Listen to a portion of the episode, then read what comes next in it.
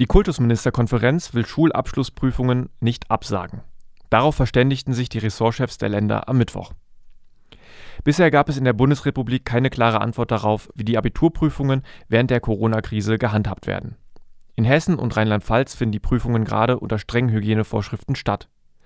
In Schleswig-Holstein wurde darüber nachgedacht, die Abiturprüfungen ausfallen zu lassen und das Abschlusszeugnis aus den bisherigen Noten zusammenzusetzen.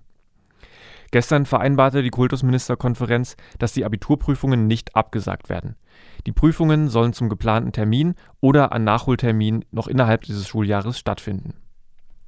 In Thüringen sollen die Prüfungen vier Wochen nach Wiedereröffnung der Schulen stattfinden.